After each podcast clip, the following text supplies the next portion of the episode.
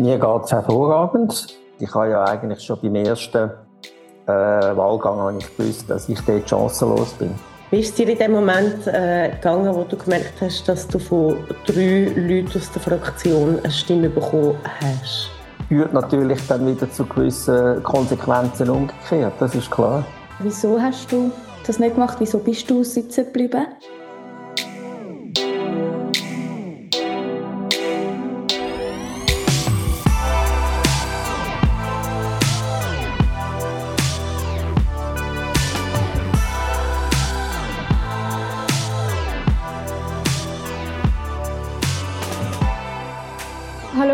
Herzlich willkommen zu einer neuen Folge vom Galadé Podcast. Mein Name ist Amelie Galadé, neben mir sitzt Chantal Galadé und heute sind wir live verbunden mit dem Daniel Josic. Herzlich willkommen. Hallo. Daniel, ich glaube, dich muss man im Moment nicht mehr vorstellen, zumindest wer in den letzten Tagen eine Zeitung aufgeschlagen hat. Eine Frage, die sich wahrscheinlich viele stellen, ist, wie geht es dir? Mir geht es hervorragend. Ähm, ich bin äh, eigentlich äh, sehr entspannt und äh, bin, bin eigentlich froh, dass jetzt die Bundesratswahlen vorbei sind. So haben wir dich auch wahrgenommen, wo wir dich getroffen haben. Wir sind sehr froh, dass du so entspannt bist und dass einfach äh, vieles von dem, was ja auch geschrieben wird, äh, tatsächlich auch gar nicht so ist. Es wird ja im Moment eigentlich sehr viel geschrieben und sehr viel ähm, äh, so ein bisschen auch herbeigeredet plötzlich, oder? Genau. Jetzt, äh, zuerst mal, wie sind die Roadshows abgelaufen, die ihr von der SP mit allen Kandidierenden gemacht habt? Weil die haben wir, über die haben wir in der Zeitung gelesen, aber ich persönlich kann mir gar nicht vorstellen, was dort eigentlich genau gemacht wird und vor allem, wozu die gut sind.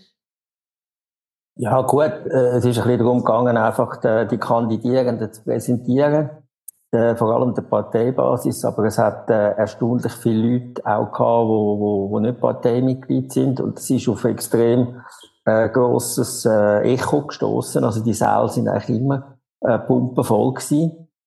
Und ähm, von dem her ist sicher eigentlich ein, äh, ein Erfolg gewesen. Jetzt für, konkret für die Wahl hat das wahrscheinlich nicht, nicht wahnsinnig viel äh, ausgemacht. Aber, äh, und es ist natürlich auch relativ harmonisch, weil, weil die Differenzen zwischen den verschiedenen äh, Leuten ist natürlich relativ klein gewesen. Also von dem her hat es nicht irgendwie grosse politische Diskussionen gegeben. Aber ich glaube, es ist noch gut gewesen, dass die Leute, dass die Leute so ein bisschen können schauen wer dort ist. Über was haben die denn geredet? Ja, einfach die, die aktuellen politischen Themen vor allem. Äh, das war eigentlich so ein bisschen das Hauptthema gewesen.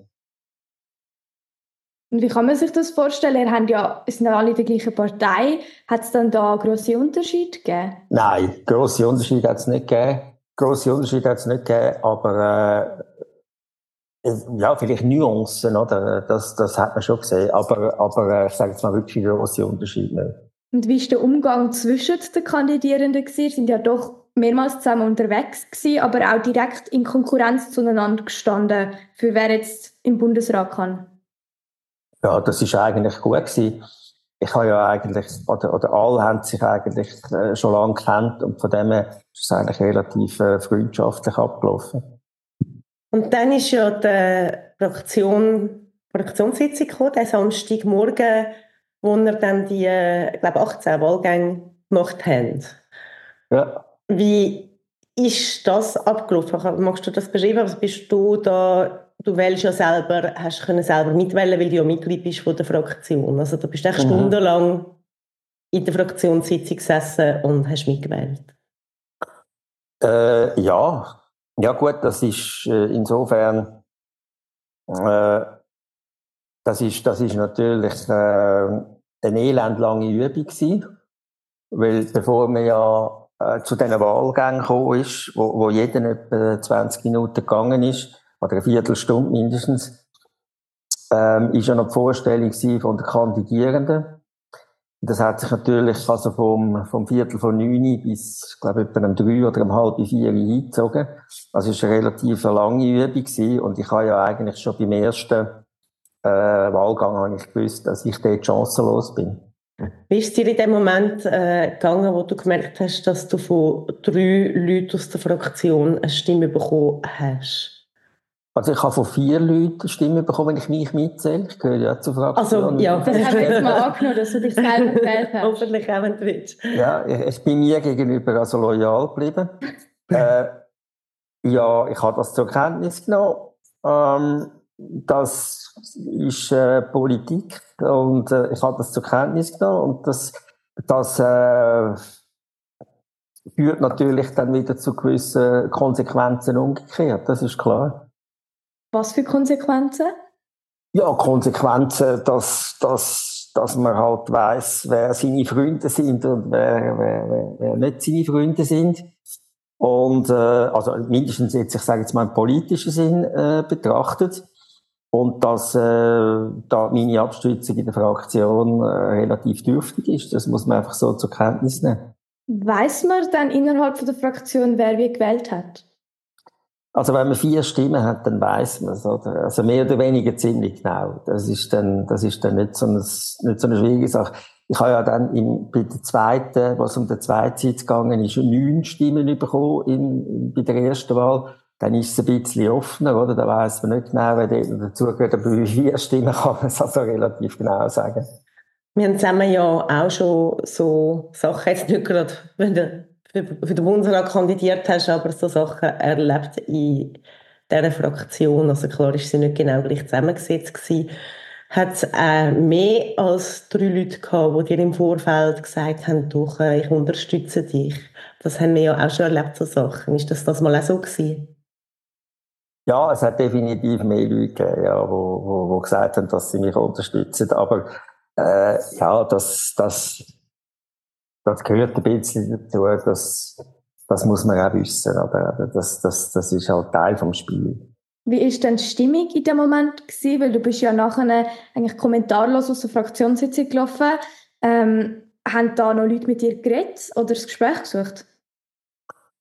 Äh, nein, ich habe aber das Gespräch auch nicht gesucht, weil ähm, ich meine, es macht ja wenig Sinn, dass einen nachher die tröstet, die einen nicht, äh, die einen nicht gewählt haben. Und äh, ich habe eigentlich vorher schon gesagt, dass ich äh, äh, den Medien keine Auskunft gibt und ich habe das eigentlich bis, bis gestern gemacht. Und ähm, habe eigentlich dann äh, ja, nicht, nicht, noch lange da bleiben und mit ich weiss nicht, wem über weiss nicht was reden. Ähm, und äh, ja, darum bin ich dann gegangen. Was hat denn deine Meinung geändert, dass du gestern in der NZZ ein Interview gegeben hast? Hm, ich habe immer gewusst, oder irgendwann muss man sich ja erklären. Und ich habe einfach gewusst, ich mache das nicht vor der Bundesratswahlen, weil ich gesagt habe, dass ich die Entscheidung von der Fraktion mit Bezug auf das Ticket akzeptiere. Und ich der Meinung bin, jede Äußerung oder jedes Interview hat das wieder irgendwie beeinflusst oder hat wieder irgendetwas ausgemacht. Und darum habe ich gesagt, dass ich konsequent nichts sagen. Und ich habe gefunden, so da Mittwoch, Donnerstag, das ist, das ist eigentlich äh, äh, die Zeit, wo man mal so ein bisschen muss, muss, muss Ruhe lassen. Und ich habe schon im Vorfeld von der Bundesratswahlen abgemacht, dass ich dann für die Samstagsausgabe mit der NZZ das Interview mache. Dann ist ja der Mittwoch der besagte von der Bundesratswahl. Und du hast äh, zuerst 63, dann stimmt 68 und dann 70 Stimmen gemacht. Ja, also zuerst, ja? Im zweiten Wahlgang 70. Stimmt, im zweiten 70. Ja. Und dann hat ja äh, Fraktion offenbar erwartet, dass du führen gehst und irgendwie sagst, dass du äh, auf die Wahl verzichtest. Oder nicht zur Verfügung Oder nicht, ja. Oder man soll ein Ticket wählen. Und äh, dann sind sie nachher offenbar verrückt gewesen, weil du das nicht gemacht hättest. Jetzt möchten wir von dir wissen, wieso hast du das nicht gemacht? Wieso bist du sitzen geblieben? Also, ähm, da gibt es verschiedene Gründe. Also der erste Grund ist, dass dort normalerweise niemand aufsteht und irgendeine Erklärung abgibt. Der Letzte, der das gemacht hat, der Hans-Jörg Walter und der war eine Stimme unter einem absoluten. Gewesen. Und das ist ja das, was ich das letzte Jahr gesagt habe. Äh, der zweite Grund ist, dass ich äh, jetzt das mal gefunden habe, dass ich im Unterschied zum letzten Mal das mal gefunden habe, dass der, der, der Druck, wo, wo, wo aufgebaut wird, um auf diesen Ticket wählen, eine Situation herbeiführt, wo nach meinem Dafürhalten äh, sich nur noch knapp mit der schweizerischen Bundesverfassung in Übereinstimmung bringen. Weil äh, die Bundesverfassung vorsieht, dass die Bundesversammlung frei ist, wer sie wählt. Und zweitens, ähm, kein Instruktionsverbot gibt. Also die verschiedenen Mitglieder von der Bundesversammlung sind frei. Und es ist klar, dass man innerhalb von der Konkordanz wählt. Das heißt, äh, es ist klar gewesen, dass es ein SP-Sitz ist. Aber ob jetzt der SP-Sitz aus dem Ticket gewählt wird oder nicht aus dem Ticket gewählt wird, das muss die freie Entscheidung von der von der Bundesversammlung sein, weil sonst kann eine Fraktion eigentlich der Bundesversammlung einen Kandidat aufoktroyieren und da muss ich sagen, da müssen wir auch keine Wahlen mehr machen, oder? Dann kann die Fraktion einfach sagen, wer Bundesrat wird und fertig.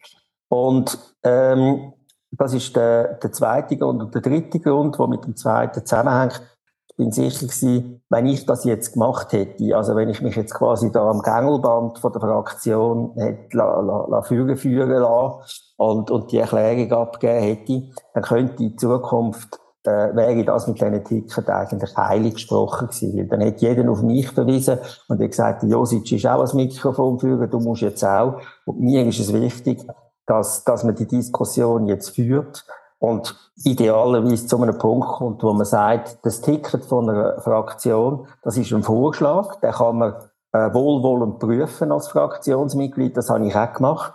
Aber ich würde jetzt mal behaupten, jede Fraktion im Bundeshaus hat irgendwann einmal entschieden, dass sie nicht einverstanden ist mit einem Ticket und darum andere kandidieren in die Welt. Und ich kann in Übereinstimmung mit meiner Fraktion mindestens zweimal, soweit ich mich mal erinnere, nicht auf den Ticket gewählt. Zusammen mit meiner Fraktion. Also es ist nicht so, dass das niemand macht, sondern das ist, das ist durchaus äh, denkbar, eben wenn, wenn man nicht einverstanden ist mit dem Vorschlag. Und, und das muss weiterhin äh, Bestand haben. Ja, du hast äh, das richtig erwähnt. Ich bin dort ja auch dabei gewesen. Wir sind sogar wirklich aufgefordert worden, dass wir alle nicht vom Ticket wählen, bei Evelyn Wittmer-Schlumpf zum Beispiel, oder? Und das hat man großartig gefunden und das hat die, die SP und die ganze Linke mit ihnen ja gefeiert auch, oder? Und von dort her genau. ist es dann seltsam, wenn man plötzlich nachher ja. das oder Tickets ist wie der Pierre Bischof von der Mitte gesagt hat, etwas fürs Theater oder fürs Kino, oder? Aber sicher nichts, was in der Bundesverfassung steht, im Gegenteil. Also, wenn es dann so verpflichtend ist, dann ritzt es so langsam an dem, was die Verfassung vorsieht. Und in dem Sinn merke ich auch in der Bevölkerung, jetzt, wenn wir so darüber reden, dass viele Leute sich über den Ticketfetischismus in dem Bundeshaus, unter dieser Bundeshauskuppel mega aufregen.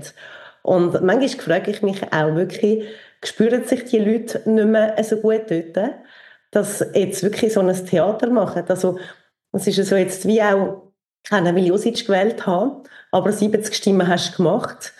Und was soll das eigentlich? Es ist keine Straftat, dass man einen Kandidat von dieser Partei wählt, wo man jetzt besser findet als der auf dem Ticket.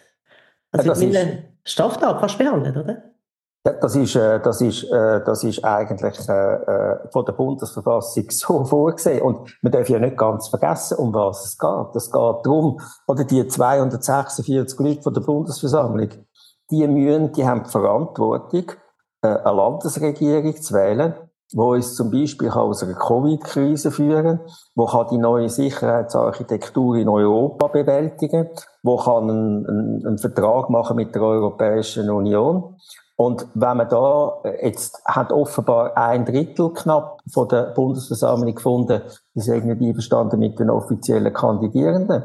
Und dann ist das eigentlich ihre Pflicht und Schuldigkeit, das zum Ausdruck zu bringen und zu sagen, wir übernehmen Verantwortung und, und, und, und wählen halt nicht auf den Tick. Hast du die 70 Stimmen erwartet oder hast du irgendeine Erwartung gehabt, ab wie viel und ob du überhaupt Stimmen erhalten wirst in der Bundesratswahl? Ja, ich, ich, bin, ich bin davon ausgegangen, dass sich irgendwo in der Größe vom, vom letzten Mal halten. Und das letzte Mal sind es 58 Stimmen gewesen. Ich bin dann überrascht gewesen, erstens einmal, dass es, dass es dann doch mehr gewesen sind. Und im zweiten Wahlgang sich das noch gesteigert hat auf 70. Das Das, äh, ja, das habe ich jetzt in dem Sinn so nicht erwartet. Aber äh, äh dass es Stimmen gibt, habe ich schon angenommen, ja. Haben dir viele Leute gesagt, dass sie dich unterstützen? Oder ist es eher etwas, was man nicht hat sagen Weil beispielsweise der FDP-Präsident hat ja dann gesagt, sie hätten ihre Leute kontrolliert. Also es ist ja eher verpönt, wenn man sagt, man hätte dich gewählt, obwohl die Fraktionen all der SP versprochen haben, dass sie vom Ticket wählen. Also es hat, es hat relativ wenig gegeben äh, wo mir das zugesagt haben. Ich habe das, als ich das letzte Mal, also wo es um Elisabeth Baum-Schneiderwahl gegangen ist, habe ich angefangen, ein bisschen abzuchecken, wie viel das sind. Das hat man mir nachher zum Vorwurf gemacht. Ich hätte da irgendwie Leute äh, organisiert. Und von dem her habe ich das das mal bewusst nicht gemacht. Also ich habe mit relativ wenigen geredet, oder praktisch mit niemandem. Und von dem her habe ich es nicht mit Sicherheit gewusst. Und jetzt ist es ja so, dass ähm, seit dem Mittwoch irgendwie Leute aus der SP-Fraktion hässig sind. Das kann man aus der Zeitung lesen, dass sie äh, äh, jemand hat irgendwo gesagt, wir werden dann jetzt vier Jahre ghosten. Also für die, die den Ausdruck nicht verstehen, nicht beachten, ins Leere laufen lassen, ignorieren. Und einfach so ziemlich äh, sich negativ geäussert in den Medien, in den Medien, oder? Für das, dass du eigentlich nichts anderes gemacht hast als das eigentlich vor dir viel gemacht haben, nämlich äh, einfach da gesessen und auch Stimmen bekommen, wie das andere auch schon bekommen haben. Das sind ja eigentlich deine Gespendli, also ihr habt ja jetzt auch noch eine Sessionswoche, wo ihr zusammen arbeitet. Wie ist denn die Stimmung im Moment? Mm, ja gut, das, das weiß ich nicht, aber ich glaube, also das eine ist, wie ich ja jetzt äh, gesagt habe, und ein Satz, der jetzt verschiedentlich kolportiert worden ist, den ich aber immer noch richtig finde, ist, ich bin nicht äh, ins Bundeshaus gegangen, äh, zum Freunde finden. Ich habe zwar Freunde gefunden, aber das ist dann quasi zufällig und nicht das Ziel. Und äh, von dem her geht es mir um die professionelle Zusammenarbeit. Und jetzt muss man einfach eins sehen, äh, wir spielen alle in der SP-Fraktion grundsätzlich im gleichen Team. Und wenn man einen schwächt, insbesondere im Ständerat, wo man, wo man, äh, wo doch die einzelne Person ein relativ höchstes Gewicht hat und man nicht so eine wahnsinnig hohe Beteiligung haben wie im Nationalrat, prozentual gesehen, äh, schwächt man einfach die ganze Fraktion. Insofern gehe ich eigentlich davon aus, äh, dass die Leute das Professionelle und das Persönliche können trennen Und wenn jemand persönlich mit mir ein Problem hat, dann kann er das haben. Das ist mir eigentlich relativ egal. Du hast äh, in der NZZ die Frage schon beantwortet. Ich stelle sie jetzt trotzdem. Ich habe aus derigen, aber auch noch anderen Gründen heraus ja Partei verlassen vor äh, einigen Jahren. Mario Fehr ist austreten, weitere sind auch austreten oder in eine andere Partei. Ist so ein Gedanke oder kommen so Gedanken nicht auf? Äh, nein, wie ich gesagt habe, mir geht es in erster Linie um die professionelle Sicht. Und äh, ich kann eigentlich äh, eben gut äh, auf einer professionellen Ebene mit den Leuten zusammenarbeiten, äh, unabhängig davon, wie sie jetzt äh, die Situation einschätzen. Was mich, was mich ein bisschen, äh, einfach ein bisschen irritiert, ist das ganze Theater, das jetzt gemacht wird. Oder du hast es gesagt, ich habe, äh, oder, ich meine, schlussendlich Erstens mal ist der offizielle Kandidat gewählt worden, oder? Also mir kommt, ich habe irgendwie das Gefühl, das Theater ist irgendwie gleich groß, wie wo der Otto Stich gewählt worden ist. Nur der ist gewählt worden, ich ja schlussendlich nicht. Und äh, von dem her wird das aus meiner Sicht maßlos übertrieben. Und ähm, was ich äh, nur beschränkt bereit bin, ist das Theater endlos lang mitzumachen. Also von mir aus kann man jetzt noch ein bisschen hässig sein, aber ich erwarte eigentlich äh, dass man nachher eine professionelle Zusammenarbeit haben Und äh, ja, ich gehe davon aus, dass das wird der Fall sein. Und wenn nicht, dann muss man die Situation anschauen. Ja, das wünsche ich dir, dass die anderen zu dem in der Lage sind. Also, dass du da irgendwie jetzt äh, auch in deinen wichtigen politischen Projekten, die du hast, äh, vorwärts kommst und dass nicht weiter äh, die Ressourcen gebunden werden oder gebraucht werden für so wirklich äh, ja, Theater, wie du richtig sagst. Was hast du in der nächsten Sessionswoche noch für Projekte oder vor? Ja, die nächste Sessionswoche ist jetzt von den Themen her bei mir, äh, das sind, sind eher kleinere Geschäfte. Also ich habe jetzt da nichts mehr Grossartiges. Und dann fängt die neue Amtsperiode an. Ich bin dort aller Voraussicht nach, ich weiß nicht, ob die Wahl schon passiert ist, aber äh, jedenfalls äh, bin ich dort vorgesehen als Präsident von der Rechtskommission. Also will ich dort sicher einiges zu tun haben, wobei das sind sehr viele technische Dossiers. Und dann bin ich äh, Mitglied von der Außenpolitischen Kommission. Dort ist dann das EU-Dossier äh, drin. Dann bin ich in der Staatspolitischen Kommission, wo es um die ganzen Migrationsfragen geht. In der Sicherheitspolitischen Kommission, wo ja du bestens kennst, Chantal, wo es, mhm. äh, um, äh, um, um die neue Verteidigungssituation in, in, in Europa geht. Und dann bin ich noch in der PUC, wo, wo sich ja mit der ganzen CS-Krise beschäftigt. In wie vielen Kommissionen bist du eigentlich? Das sind jetzt gerade noch sehr viel. Ja gut, wir ständig sind die drei, vier Kommissionen. Punkt, das ist jetzt noch etwas Zusätzliches, wo, äh, wo jetzt noch ein paar Monate läuft. Genau, und dass wir das auch noch aus dem Raum geschaffen haben. Gewisse haben ja dann spekuliert, dass du jetzt äh, äh die Führung von deiner Gruppe im Ständerat abgegeben hast, äh, wegen dem mit den Bundesratswahlen. Wir wissen, dass du das ja schon Monate vorher heraus geplant hast, weil das auch ein Riesenaufwand ist und du das jetzt lang genug ja gemacht hast. Einfach, dass man die Unwahrheit, die dann überall so ein kolportiert und auch wieder interpretiert wird, auch noch aus dem Weg geräumt haben, richtig? Genau, genau. Das ist schön, dass du das erwähnst. Ich habe das mit einem gewissen Amüsement gesehen. Also, äh, es, ist, äh, es wird jetzt halt einfach alles irgendwie interpretiert, äh, wo, wo, wo interpretierbar ist. Aber das hat jetzt wirklich nichts miteinander zu tun. Ja, ich glaube, du könntest irgendwie einen Kaffeeflecken auf deinem Hemd haben und es gibt einen Medienbericht darüber, wo man ganz sicher dir irgendeine Absicht oder etwas würde unterstellen im Moment. Ist es so ja, das, völlig, äh das gehört ein bisschen zum Spiel dazu. Oder? Und ich bin mir natürlich darüber im Klaren dadurch, dass ich seit Wochen kein, kein, kein Interview gemacht habe oder eine Stellung genommen habe, entwickelt sich die Sache natürlich äh, so quasi selbstständig. Aber das ist, ja, das, das kennt man auch, wenn man ein paar Jahre im Bundeshaus war. Jetzt das Bundesratsamt, das hat ja Vor- und Nachteile. Und es gibt jetzt sicher auch einige Sachen, die sich in deinem Leben geändert hätten bei einer Wahl. Über was freust du dich jetzt besonders, weil du eben nicht gewählt worden bist? Also ich bin natürlich auch froh, dass ich jetzt nicht in der Menge Zeit äh, bin, wo ein Bundesrat lebt und, und die Verantwortung muss tragen, weil die ist enorm und damit auch die Freiheit dann und ich habe ja ein politisches Amt, wo ich, wo ich sehr gerne mache und auch einen Beruf an der Universität Zürich, den ich sehr gerne mache und insofern habe ich sicher, hätte ich sicher maßgeblich an Freiheit verloren, wenn ich jetzt äh, Bundesrat geworden wäre. Das klingt doch jetzt schön, dass du auch diese Freiheit weiterhin geniessen kannst. Ich hoffe für dich, dass es dann um äh, so die Festtage auch ein bisschen ruhiger wird und vielleicht mal ein bisschen weniger Aufmerksamkeit auf dir lastet. Danke vielmals, dass du dir die Zeit genommen hast für das Gespräch. Gern. Und wenn ich immer so schön sage, wenn Chantal und ich haben jetzt eine Podiumsdiskussion gemacht haben, habe ich immer die Aufgabe am Schluss zu sagen, das ist doch jetzt ein schöner Schlusssatz gewesen, zum Abschließen. Das, das ist, ist so. wirklich ein schöner Schlusssatz. so wie der Dani jedes gemeinsame Podium, wo dann wahrscheinlich Hunderte, die wir gehabt haben, immer ja. abgeschlossen hat. Genau. genau. Das hat es niemand gemerkt. Nein, ist immer nein, äh, nein, nein, nein. Und ich habe es immer in den unmöglichsten Situationen gesagt, also wenn es definitiv kein schöner Schlusssatz war, aber es hat gleich immer funktioniert.